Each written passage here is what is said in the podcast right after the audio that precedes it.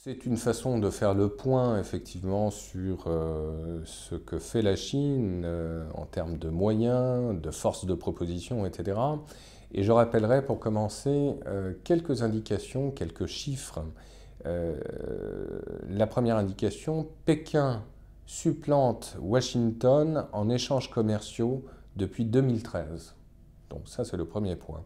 Et le deuxième point, en parité de pouvoir d'achat, le PPA, le fameux PPA, le PIB euh, de la Chine euh, dépasse celui des États-Unis depuis 2014. Euh, Donc, de fait, la Chine, ensuite on peut chipoter évidemment et contester les chiffres, est la première puissance économique du monde.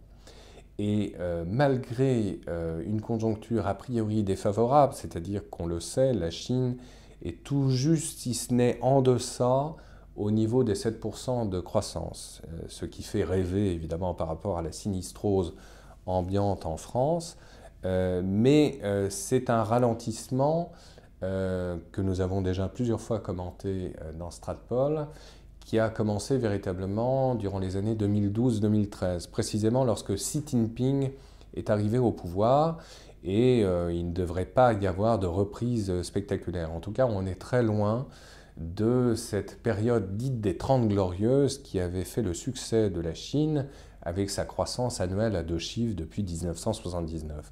Et clairement, on est arrivé à la fin d'un cycle. Mais évidemment, c'est le commencement d'un autre cycle. Et cet autre cycle, que j'aimerais très brièvement commenter par un certain nombre d'exemples saillants, euh, s'est traduit notamment par un extraordinaire développement initié par la Chine dans le domaine des investissements et dans le domaine des investissements pour les infrastructures de par le monde. Et je citerai un certain nombre d'exemples que nous connaissons tous, mais qu'il s'agit euh, de rappeler. Euh, le fait que la Chine soit maintenant majoritaire à l'aéroport de Toulouse, le fait également qu'elle ait investi massivement dans le port du Pirée à Athènes. Ce sont les exemples évidemment les plus médiatiques, les plus euh, polémiques que l'on connaît depuis ces dernières années, mais euh, ils ne ressemblent en rien euh, à tous ces projets dans le domaine des infrastructures, développés également par la Chine dans d'autres régions du monde. Je pense en particulier au réseau ferroviaire absolument extraordinaire qui est en train de se développer entre la Chine et l'Asie du Sud-Est mais aussi entre la Chine et l'Union européenne via l'Asie centrale, avec toutes les difficultés que l'on sait liées à une conjoncture euh, évidemment défavorable pour l'heure, mais en tout cas ces projets existent. Et puis euh, d'autres projets auxquels je pense, euh, le canal du Nicaragua, qui à terme concurrencera très certainement le canal de Panama et qui est creusé évidemment grâce à des investissements chinois. On le sait aussi, la Chine s'est dotée de moyens institutionnels tout à fait considérables pour accompagner ces projets d'investissement. La Banque asiatique des investissements pour les infrastructures, précisément. Pour ce projet dit route de la soie ou au bord également, terme horrible qui désigne euh, cette expression One Belt, One Road, au bord.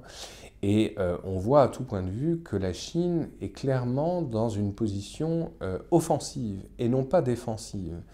Et je rejoins une précédente émission que nous avions enregistrée au sujet de Xi Jinping visitant une partie de l'Amérique latine. Cette offensive chinoise dans le domaine des infrastructures se confirme alors qu'au même moment, Donald Trump euh, est à deux doigts de prendre des mesures ultra-protectionnistes. Donc c'est ça qui est tout à fait intéressant, c'est-à-dire que la Chine, elle, est dans une logique libre-échangiste et tout à fait néolibérale, euh, alors que les États-Unis tournent le dos justement à cette logique qui avait été toujours la sienne, en tout cas depuis des décennies. Et au-delà euh, des projets de type keynésien auxquels font penser justement ces projets d'infrastructures pharaoniques euh, développés par la Chine. Il y a d'autres projets dont on parle moins dans la presse occidentale, mais qui me paraissent absolument essentiels, toujours initiés par la Chine, notamment dans le domaine de l'économie euh, du numérique. Et ça, c'est tout à fait intéressant. On sait, grâce notamment à un article qui a été publié récemment par David Bavrez dans le journal L'Opinion, que je vous incite à, lire, on sait que quatre des cinq premières fintech du globe sont désormais de nationalité chinoise. Ça veut dire quoi? Ça veut dire que tout cela est en train de révolutionner même nos pratiques au quotidien. Je citerai un exemple. Euh, Alibaba, le jour des célibataires, c'est ainsi qu'on l'appelle. Euh, donc vous avez, euh, la Chine aime bien ritualiser ses saisons, etc. Et vous avez le jour dit des célibataires. Eh bien, Alibaba, que l'on connaît bien, a créé 100 millions, je dis bien 100 millions, de lignes de crédit pour nourrir justement toutes sortes de projets, de start-up, etc., pour des célibataires qui voulaient donc euh, avoir de l'argent. Ça veut dire quoi? Ça veut dire qu'Alibaba, outre l'extraordinaire diffuseur que l'on sait, est en train potentiellement de devenir la première banque numérique du monde aussi. C'est ça qui est absolument fascinant. Et donc c'est la Chine qui, se, qui est en train d'innover, y compris dans cette industrie numérisée des services. C'est ça qu'il faut voir. Et puis nous savons aussi que 95% des nouveaux véhicules euh, qui seront vendus à partir de 2020 euh, pour une clientèle de moins de 36 ans, 95%, hein, donc c'est tout à fait considérable, seront des véhicules connectés. Et donc la Chine est en pôle position également dans le domaine de euh, l'innovation automobile. Donc c'est assez intéressant de rappeler cela.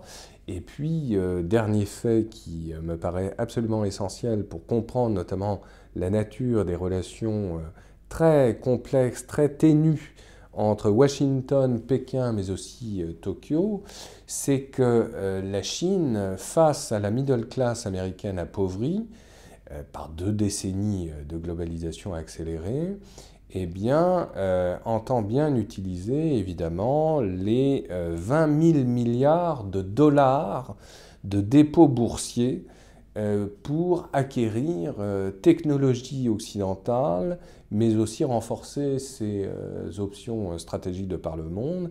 Bref, faire avancer son idéologie et sa vision du monde.